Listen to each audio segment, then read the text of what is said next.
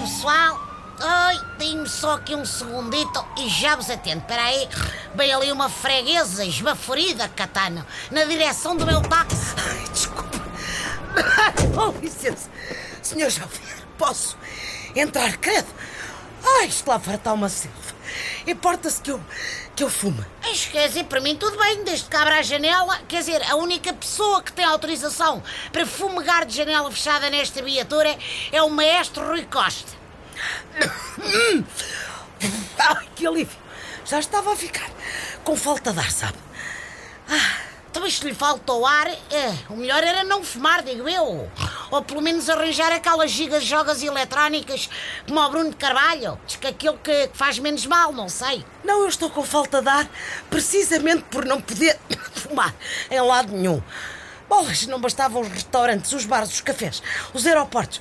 Agora também não se pode fumar na praia. Já cancelei inclusive as minhas férias em armação de pera. Se não posso fumar, quer dizer, vou ficar enervada e, e acabarei por bater naquelas pessoas todas que têm permissão para jogar raquetes, frisbee e futebol ou lá o que é aquilo por cima das nossas cabeças. Se a ideia é proibirem coisas na praia, acho que deviam começar por atividades mais incómodas do que dar umas passas. Olha, espremer pontos negros, por exemplo. Epá, não aguento. Concordo, concordo. Hum, horrível isso dos pontos negros. E vender bolas de Berlim aos gritos também, que uma pessoa quer dormir e não consegue. Mas olha que não é só na praia que a União Europeia quer proibir os cigarros.